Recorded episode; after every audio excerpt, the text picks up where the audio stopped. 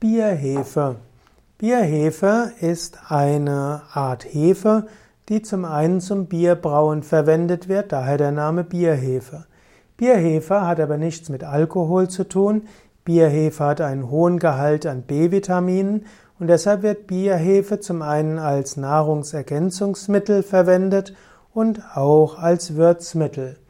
Bierhefe kann man zum Beispiel nehmen, um Gemüsebrühe herzustellen oder auch auf Salaten und Gemüse zu geben.